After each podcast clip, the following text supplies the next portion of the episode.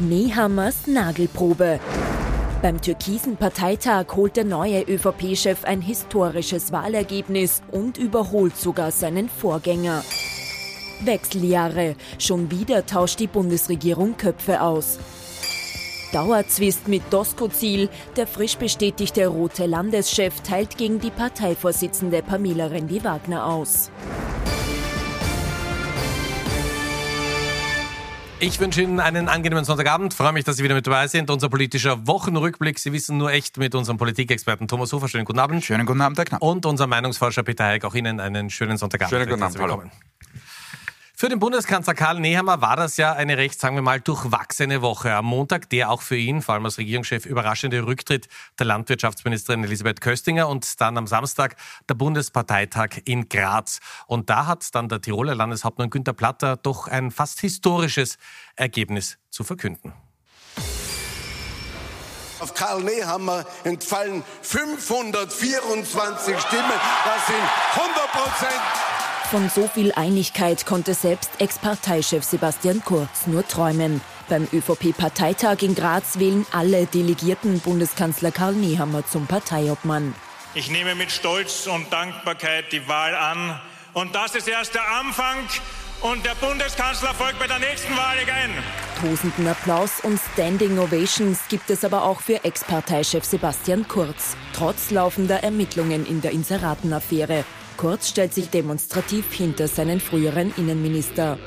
Also Ratschläge gibt es von mir keine, vor allem nicht öffentlich. Äh, Wünsche gibt es äh, natürlich und ich glaube, das, was man dem Karl am ersten wünschen kann, ist eigentlich, dass er bleibt, wie er ist. Und ich habe den Karl immer als jemanden erlebt, der 100 Prozent gibt und jede Aufgabe, die er übernimmt, auch perfekt ausfüllt. Den perfekten Pandemiemanager gibt Nehammer beim Parteitag aber nicht wirklich ab. So viele in so einem kleinen Raum heißt auch so viele Viren, aber jetzt kümmert es uns nicht mehr. Schön, dass ihr da seid. Die ÖVP-Mitglieder scheinen sich darum auch nicht zu kümmern. Sie bescheren Nehammer das beste Ergebnis, das ein ÖVP-Parteichef bei seinem ersten Antritt je eingefahren hat. Eine 100-prozentige Zustimmung gibt es bei der ÖVP überhaupt erst zum dritten Mal.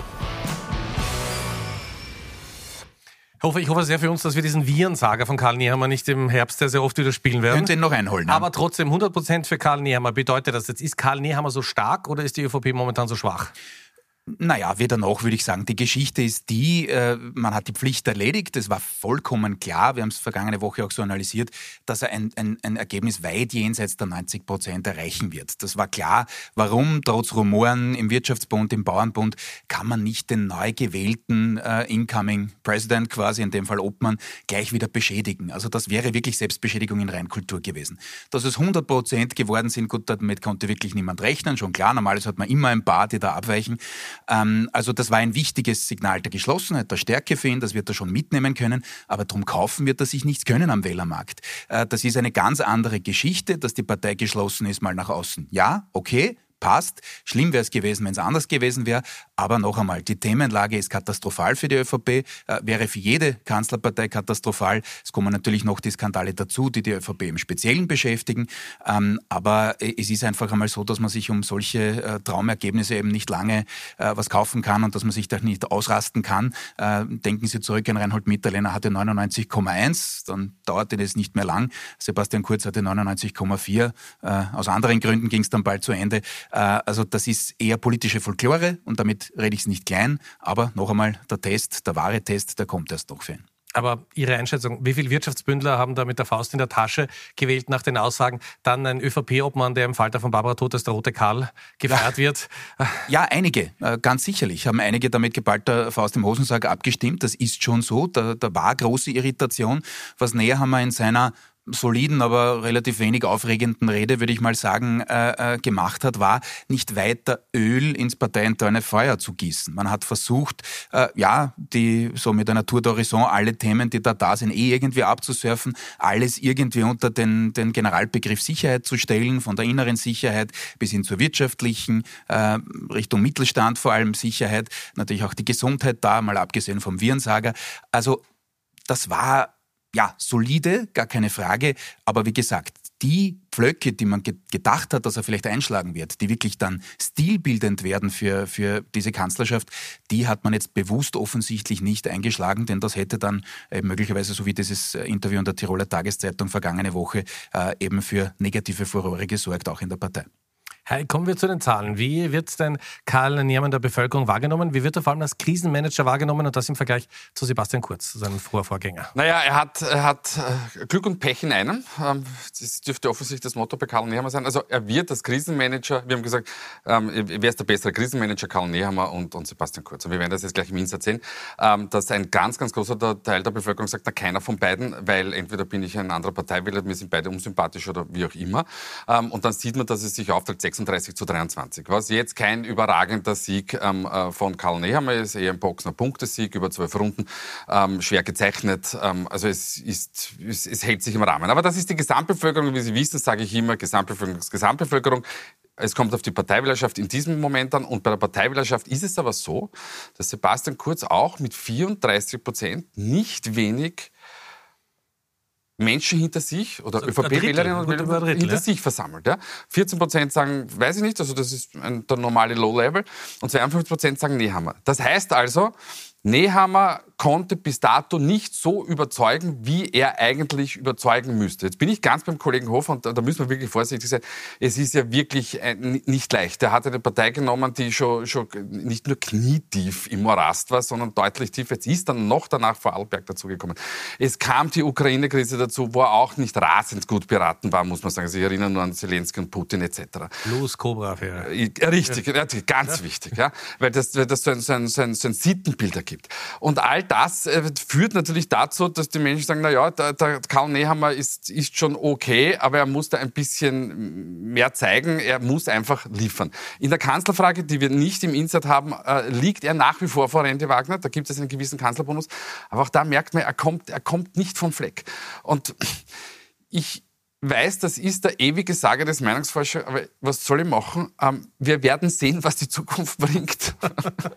ein, ein Satz noch mit, Damit können um, um wir die Sendung eigentlich heute früher Nein, machen, machen wir nicht, Herr Knapp. Äh, um, um einzuhaken bei einem Punkt, äh, den äh, der Kollege Hayek an, angesprochen hat, hat ähm, die 34 Prozent Kurz, das ist, glaube ich, auch der Grund, auch wenn man gesehen hat, auch im Parteitag, dass die Strahlkraft von Kurz also nicht einmal mehr ein Schatten ihrer selbst ist. Äh, das war ja auch schon während der Kanzlerschaft so. Man darf nicht vergessen, es hat nicht Nehammer das verloren von den 37,5, sondern schon Kurz. Ja? Also er hatte schon übernommen äh, in einer sehr, sehr heiklen Phase, wie es der Kollege richtig angedeutet hat.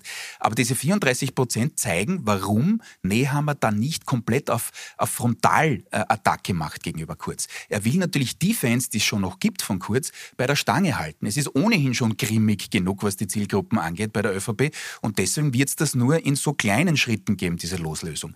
Angeblich wird es dann in den nächsten Wochen, weiß nicht, ob es da schon eine Einigung gibt mit dem äh, Koalitionspartner, zum Beispiel eine Abschaffung der Generalsekretäre geben und Sekretärinnen in den einzelnen Ressorts. Das wäre auch so ein kleiner symbolischer Beitrag, weil das natürlich sehr stark ne? mit Türkis-Blau genau äh, in Verbindung gebracht wurde. Ob es dazu kommt, werden wir sehen.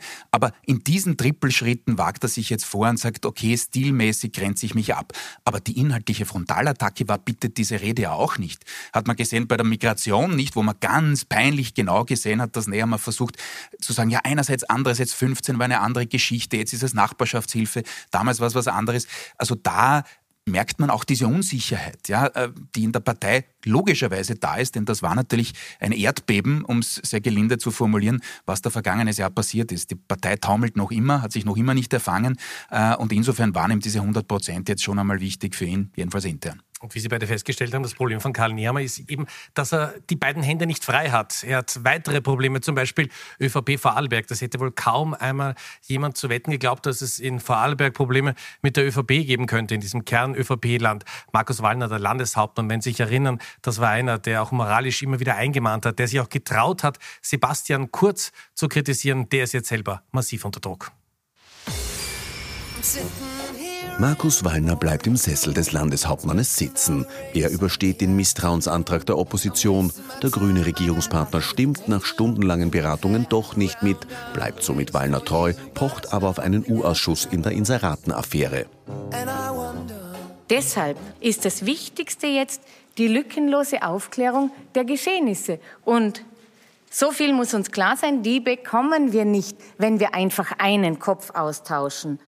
Nicht nur die Korruptionsvorwürfe im Zuge der Inseratenaffäre bringen den ÖVP-Landeshauptmann unter Druck. Ein Handytausch von Wallner, Löschanfrage inklusive, wird diese Woche bekannt. Genau dann, als sich die Wirtschafts- und Korruptionsstaatsanwaltschaft für Wallner zu interessieren beginnt. Für ihn kein Versuch, Beweismittel zu vernichten, sondern purer Zufall. Der Tausch sei schon länger geplant gewesen und auch sonst habe er sich nichts zu Schulden kommen lassen. Ich möchte an der Stelle noch einmal betonen, diese anonymen Anschuldigungen sind nicht haltbar. Markus Wallner bleibt also und damit bleibt er durchaus auch eine Belastung für die ÖVP, denn die Korruptionsermittlungen gegen ihn gehen weiter. Heik, jetzt muss ich sagen, der Bodensee ist ein Stück weit entfernt von Wien. Ja, Vorarlberg ist natürlich ein ganz besonders wichtiges Bundesland, aber trotzdem, wie gefährlich wird das für die ÖVP und wie gefährlich wird das für die Regierung, weil ja die Grünen auch mit der ÖVP in Vorarlberg gemeinsam regieren? Ja, wie Sie es andeuten, es gibt uh, unterschiedliche Ebenen und, und, und Komponenten. Ähm für die Grünen wird es natürlich nicht leicht. Sie haben das bis dato gar nicht so schlecht ge gehandhabt. Ähm, immerhin ging das ja auch von den Grünen bis zum gewissen Teil aus. Man hat das ja ähm, an die Wirtschafts- und Korruptionsstaatsanwaltschaft gemeldet, dass es diese Handylöschung gibt. Auf der anderen Seite muss man sagen, Wallner hat da insofern äh, korrekt ähm, ähm agiert, weil er das auch selbst äh, eingemeldet hat, dass das oder sein Kabinett, dass das getan werden wird. Aber es ist natürlich eine gewisse Gratwanderung. Ähm, wäre ich die Grünen, würde ich ähm, noch hätte ich noch eins draufgesetzt und hätte gesagt, wir haben haben inhaltlich gar kein Problem mit der ÖVP und Herrn Wallner und das ist eine gute Zusammenarbeit. Aber da haben wir ein Problem und das gehört aufgelöst.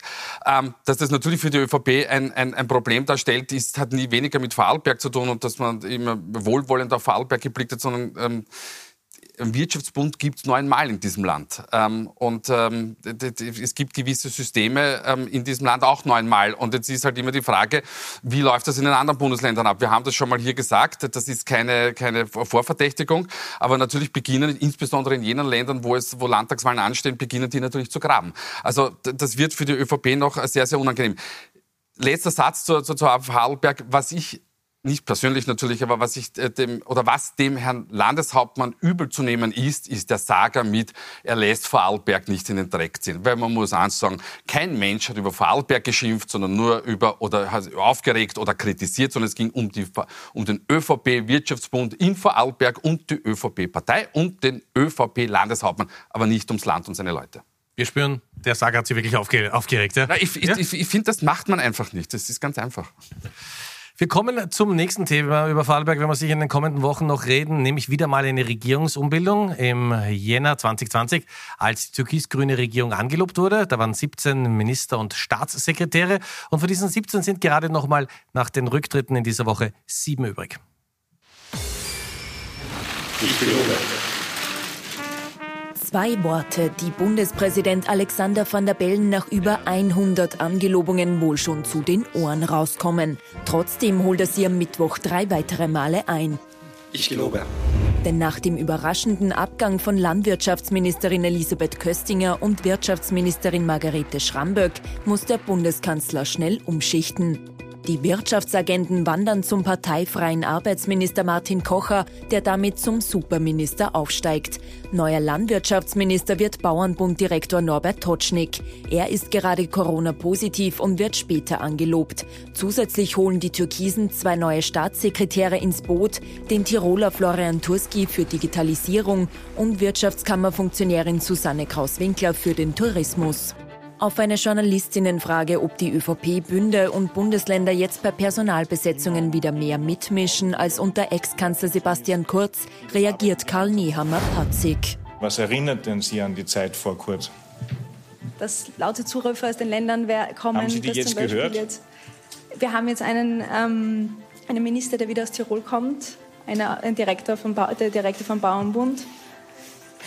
ich, ich finde schon, also wir leben ja in einer pluralistischen Demokratie. Der Norbert Dotschnig ist seit vielen Jahren Bauernbunddirektor. Ihm jetzt sozusagen seine Tiroler Herkunft vorzuwerfen, um damit eine Bünde- oder Parteilogik abzuleiten, finde ich auch gegenüber den Menschen selbst ungerecht. So, jetzt hat Nehammer da versucht, mit einem Lacher zu kontern, aber. Also, aber, das ist nicht gelungen. Der Lacher ist, ja. glaube ich, ein bisschen erstickt, aber gut. Trotzdem, man muss sagen, eigentlich alles wieder äh, back to the roots, ÖVP wie immer. Also ich sage mal so, wäre da nicht Martin Kocher, der das alles aufhebt, ja, als tatsächlicher Quereinsteiger, ähm, dann wäre es ein grimmiges Bild gewesen. Was muss man sagen zu dem, was in dieser Woche war, vor diesen 100 Prozent? Umso wichtiger waren sie natürlich dann am Parteitag, wir haben es ja schon besprochen. Ähm, es ist Nehammer das Heft entrissen worden, nämlich das des Handelns, und zwar von konkret Elisabeth Köstinger. Das kam auch in der Partei nicht gut an. Möglicherweise hat das sogar dazu beigetragen, dass es dann so eindeutig geworden ist vom Parteitagsergebnis. Ja. Ähm, es war ganz klar, es ist davor im Kurier, in der Woche davor ist gesickert schon der Plan, heftig in Abrede gestellt von der Generalsekretärin Sachslein und gesagt, nein, überhaupt, ist eine Erfindung etc., hat man eh gesehen, nicht? Äh, war ihm keine Erfindung, ähm, also jedenfalls nicht, was die Ministerroschaden angeht. Da war dann auf einmal äh, sozusagen die Katze aus dem Sack. Das Ganze ist auch zurückzuführen, da war das heftiges Thema schon beim Landesparteitag in Niederösterreich äh, und da kam das Ganze ins Rollen. So, ähm, dann hat Frau Köstinger gesagt, gut, das macht man jetzt nicht mit mir, ich bestimme den Zeitpunkt selber und hat das vier Tage oder fünf Tage vor dem Parteitag schön inszeniert und so natürlich Nehammer auf die Rüttelstrecke geschickt. Er hat schnell reagiert innerhalb von 24 Stunden, aber selbstverständlich, um zum Sager zurückzukommen, ist natürlich falsch, Natürlich gibt es diese Bündelogik, natürlich gibt es diese Länderlogik, denn denken wir es uns umgekehrt. Können Sie sich, Herr Knapp, oder Sie, Herr Kollege Hayek, oder sonst irgendwer von den Zuseherinnen und Zusehern vorstellen, dass in einer ÖVP-Regierung erstens ein Landwirtschaftsminister nicht von der ÖVP kommt und zweitens nicht aus dem Bauernbund? Das ist undenkbar. Und dass natürlich Tirol auch entschädigt werden musste für den Abgang von Margarete Schramböck, der dann nicht mehr ganz so freiwillig war, auch vom Zeitpunkt her, ähm, war auch logisch. Also da braucht man nicht herumdeuteln und war ein bisschen eine unsouveräne Reaktion auf die Frage der Kollegin. Ähm, es ist so, es ist die Parteilogik, man kann auch dazu stehen. Äh, und ich sage es noch einmal, wiederhole mich, der Herr Kocher hat äh, Schlimmeres, was jetzt die öffentliche Kommentierung angeht, glaube ich, abgehalten. Äh, denn er ist tatsächlich ein, ein Gegenbeispiel für das, dass man es äh, nicht unbedingt immer mit Bünden und Ländern halten muss. Aber er wird auch liefern müssen, das werden wir noch besprechen. Ganz er wird sicher, auch liefern ja. müssen. Übrigens, es Ja? gibt eine interne Logik natürlich auch bei der Sozialdemokratie, weil es ist fast undenkbar, dass nicht ein Gewerkschaftsmitglied das Absolut, Sozialministerium absolut. bekommt. Wie schaut's mit der Sonntagsfrage aus? Da schauen natürlich äh, alle immer darauf hin, äh, wie, wie, wie ist der Trend? SPÖ jetzt äh, wieder im Aufwind? Spürt man ein bisschen was äh, von Nehammer schon? Ich, ich verrate Ihnen Ja. was. Ich schaue gar nicht so oft hin, Ja, wie, gerne. wie, wie Wir andere gerne. hinschauen. Aber wenn wir draufschauen, äh, Kollegen vom Profil haben das, also für die Kollegen vom Profil haben wir das gemacht. Man merkt, äh, da- dass der, der, der Gap wieder aufgeht, dass der Spalt wieder aufgeht zwischen Sozialdemokraten und, und ÖVP. Und was man jetzt erstmalig merkt, von unten drückt jetzt die, die, die Freiheitliche Partei äh, an, an oder klopft an bei der, bei der ÖVP. Und das wird jetzt eine ganz, ganz heikle Situation, weil wir kennen diese medialen und auch internen Logiken. Sollte es so weit kommen, dass die ÖVP vielleicht einmal zwischenzeitlich noch einmal einen Schritt hinunter macht und sich mit der FPÖ kreuzt, Also Dritter wird? dann wird, werden die MeinungsforscherInnen schuld sein, dass es der ÖVP nicht gut geht. Aber dann könnte das ein internes Problem auslösen und dann, dann, ist nicht nur die Rüttelstrecke angesagt, sondern dann wird es für die Bundesregierung ganz schier. Plus, äh, ich setze da fort, die Frage wird sein, wie schauen die Landtagswahlergebnisse aus für die ÖVP? Es ist einfach so, dass man von einem sehr, sehr hohen Niveau, das muss man dazu sagen, in Niederösterreich, in Tirol, in Salzburg kommend, da natürlich viel zu verlieren hat. Und da ist es natürlich klar, dass der Bundestrend, der, und ich betone das noch einmal, äh, bis zu einem Teil hausgemacht ist, das ist schon richtig, aber wo natürlich die Themenlandschaft eine furchtbare ist, aufgrund der internationalen Entwicklungen. Da kann eine österreichische Regierung gern Mandel machen, aber sie wird es nicht komplett umkehren können. Das ist so. Aber das drückt natürlich, weil einfach viele Menschen sagen, äh, was sich derzeit abspielt, geht in die völlig falsche Richtung. Und natürlich bekommt da auch eine Bundesregierung, wie auch immer sie zusammengesetzt ist, ihr Fett weg. Das ist einfach so. Aber diese Unruhe kann eben noch einmal weiter äh, vertieft werden, eben wenn die Wahlergebnisse so ausschauen, wie derzeit auch die Umfragen in solchen Bundesländern, die eben gleich einmal wählen, ähm, nahelegen. Aber wenn wir in der Geschichte schauen, die ÖVP hat gezeigt, dass man auch als Dritter den Kanzler stellen kann. Wolfgang Schüssel war ja beim Parteitag Gut, ja. in Graz dabei. Kommen wir noch äh, zur SPÖ, Landesparteitag der SPÖ im Burgenland, Hans-Peter Doskozil, auch mit überwältigender Mehrheit, wenn auch nicht mit 100 Prozent gewählt. Und äh, der hat doch recht äh, bedenkliche Worte, vor allem auch an die eigenen Genossinnen und Genossen gefunden auf diesem Parteitag.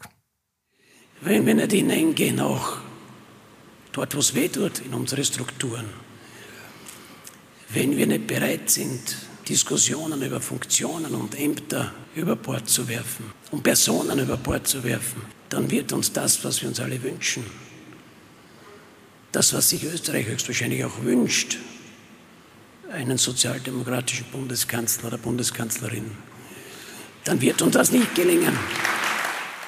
Hans-Peter Doskozil, Pamela Rendi-Wagner war ja immerhin eingeladen, wenn sie auch noch kurz bei einem Interview auf der Bühne war. Aber äh, er beginnt die Personaldebatte von neuem wieder. Ja, also das war schon jetzt starker Tobak, klarerweise von wegen Personen über Bord werfen und so. Ja, äh, man hat das von der Regie her dann halbwegs abgefangen. Es war in der medialen Kommentierung dann so, dass man gesagt hat, naja, war halbwegs freundlich, ist halbwegs freundlich abgelaufen. Es war natürlich ähnlich heikel wie der Auftritt von Sebastian Kurz bei der ÖVP, denn wie man es macht, ist es falsch. Äh, ja, jetzt musste klarerweise Doskozil die Bundesparteichefin einladen. Die musste selbstverständlich auch diese Einladung annehmen. Wäre das jeweils nicht so gelaufen, wäre das die Geschichte gewesen gewesen, genauso wie wenn äh, Kurz dann nicht zum Parteitag gekommen wäre, wäre das der mediale Fokus gewesen. Aber Sie sind nicht gemeinsam aufgetreten, es gibt kein gemeinsames Foto? Ja, äh, ja also eines habe ich gesehen, aber es ist wurscht. Es ist völlig klar, dass das weiter konfliktbehaftet ist und dass natürlich Doskozil alles, was man hört aus dem Burgenland, äh, also vom Flurfunk her quasi, ähm, deutet darauf hin, dass er sich nicht damit abfinden will, dass die nächste Kanzlerkandidatin der SPÖ Pamela Rendi-Wagner heißt. Und natürlich sozusagen befeuert das dann wieder Gerüchte, ob jetzt er in den Ring steigen will oder vielleicht doch ein Christian Kern, der auch wieder glauben soll, angeblich, ja, aber ich bleibe bei der Gerüchteebene, dass er vielleicht dann doch noch einmal eine Chance hat. Es ist Unruhe da, das ist klar. Und äh, es ist aber auf der anderen Seite auch so, dass die Wiener klar gemacht haben, nämlich konkret Bürgermeister Ludwig, dass er jetzt mal hinter äh, ähm, Randy Wagner steht und da jetzt keine Diskussion will. Ähm, es wird ganz entscheidend sein, nicht nur die Zahlen vom Kollegen Hayek, sondern auch anderer Institute, äh, was die Stimmungslage angeht, wie weit kann sich die SPÖ oder kann sie sich überhaupt von der ÖVP absetzen? Denn natürlich die Kanzlerfrage, die drückt schon aus Sicht der SPÖ äh, ziemlich drauf auf die Stimmung in der Sozialdemokratie, denn natürlich müsste da Pamela Randy Wagner schon langsam besser performen. Aber solange die Partei in gerütteltem Maß, Ausmaß quasi äh, vorne liegt äh, und vor der ÖVP liegt, äh, ist sie wohl relativ sicher. Es ist uns in dieser Woche noch ein Video aufgefallen, das wir Ihnen unbedingt zeigen wollen. Spätestens nächstes Jahr wird ja in Kärnten gewählt und Peter Kaiser, der SPÖ-Landeshauptmann in Kärnten, taucht hier auf diesem Video so auf. Und also den Tanzschritt kann ich jetzt nicht bewerten, aber Peter Heik, darf ich Sie als ausgebildeter Profitänzer und Meinungsforscher äh, um eine kurze Bewertung? Ich habe ja? bis zum Silberkurs gemacht, gell? Ja, ja ähm, das ist natürlich... Ähm, das ist ungefähr so, ich erinnere mich, äh, Heinz Fischer, Wahlkampf, Bundespräsidentschaft, ich weiß nicht, ob es der erste oder zweite war, und, und HiFi ähm, geht in die Diskus und legt dort auf. Ja, ja. ja genau. Ähm, das geht ja dann noch. Ähm, ich glaube, das ist verfehlt, das ist ein netter Versuch, ähm, auch irgendwie an die jungen Zielgruppen heranzukommen, aber im, im Großen und Ganzen ist es natürlich verunglückt und man verlässt das, den gesicherten Boden. Und man sollte als, als Politiker, als führender Politiker, Politikerin doch immer dort bleiben, wo man ist. Ich meine nicht Schuster, bleibt bei deinem Leisten, aber man sollte das nicht überzeichnen. Ich erinnere auch daran, ähm, Franz Franitzky und ähm, Fred Sinnowatz ähm, auf der Bühne Cancan tanzend ist auch nicht so gut gekommen. Also dieser Fehler passiert offensichtlich einmal im Jahrzehnt. Kommen wir zu Top und Flop. Das gibt es fix einmal die Woche bei uns. Wir haben Thomas Hofer und Peter Heik. Wir haben die beiden Herren getrennt voneinander gefragt, wer in dieser Woche besonders positiv aufgefallen ist und wer es durchaus besser hätte machen können. Herr Hofer, ich darf Sie bitten, dass Sie beginnen. Ja, äh, Top der Woche äh, der Kocher. Äh, war insofern abzusehen, und zwar nicht dafür, dass er jetzt Superminister ist, sondern dafür, dass er gesagt hat, ich bin kein Superminister. Weil das ist im Vergleich zu dem, was Martin Battenstein im selben Ressort hatte, deutlich weniger, was er hatte. Also Energie zum Beispiel ist nicht bei ihm. Er hat konkret in einem ZIP-2-Interview eine erfrischend unpolitische Sprache gefunden, hat zwar immer wieder ein paar Geschichten natürlich der ÖVP verteidigen müssen, aber man hat gemerkt, ihm geht eigentlich am Marketing-Sprech, den man ihm da auch umgehängt hat, eigentlich auf die Nerven. Und das finde ich äh, angesichts dessen, was man sonst immer wieder so hört, äh, relativ erfrischend mal positiv äh, zu, hervorzuheben. Ja. Ähm, die zweite Geschichte ist, brauchen wir ein bisschen Erklärung. Ich wollte gerade sagen, ähm, das ist, na, aber ein bisschen Fantasie, Herr Knapp. Ja. Das ist äh, die Message Control, also das Symbol, ne, Sprechblase, Käfig ah, drüber. Sprechblase, ich dachte, der Teller, ja, okay. Und verloren hat diese Woche die Message Control, denn da war Kontrolle, von Kontrolle keine Spur. Da hat man gesehen, wie es die ÖVP auch kann. Äh, da war äh, wenig unter Kontrolle, jedenfalls am Anfang, am Anfang der Woche. Gut, bei Ihnen versuche ich es mit Fantasie. Beim Top, das könnte Pflege sein, Pflegereform. Oder? Ja, wir können jetzt jede Woche ein Rätsel draus ja, machen. also ja, äh, Top der Woche äh, sind die Pflegekräfte in Österreich und damit meine ich sowohl die inländischen als auch die ausländischen Pflegekräfte. Ähm, ich glaube, denen sollten wir schon langsam mal ein Denkmal ähm, ähm, errichten, ähm, vielleicht auch im eigenen Blick in die Zukunft. Ähm, äh, und ich finde das sehr gut, dass es jetzt dieses Pflegepaket gibt, ähm, dass das mal auf den Weg gebracht wird und auch, dass, dass diese Menschen einfach gewertschätzt werden. Ähm, Flop der Woche brauche ich nicht mehr ausführen, habe ich nämlich schon vorher getan. Ich finde, der Vorarlberg äh, in den Dreck ziehen Saga geht gar nicht und dementsprechend Flop der Woche der Herr Wallner. Meine Herren, ich danke Ihnen ganz herzlich. Fein was. Ich hoffe, Sie haben es auch genossen, die halbe Stunde hier heimische Innenpolitik im Schnelldurchlauf. Wir sehen uns nächsten Sonntag wieder. Darf ich mich fürs Zuschauen bedanken. Wir freuen uns, wenn Sie den Podcast unserer Sendung reinhören. Kommen Sie gut durch die nächsten sieben Tage. Bis nächste Woche.